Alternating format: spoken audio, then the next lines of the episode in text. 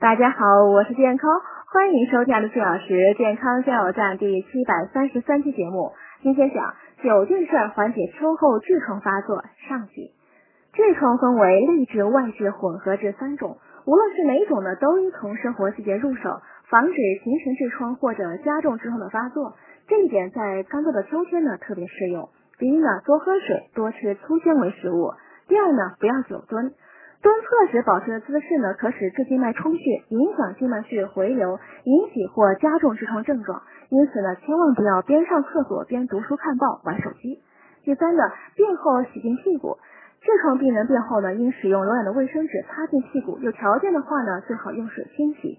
第四呢，多活动，勿久坐久站。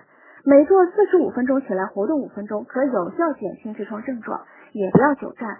久站负重呢，易引起静脉充血，加重痔疮病情。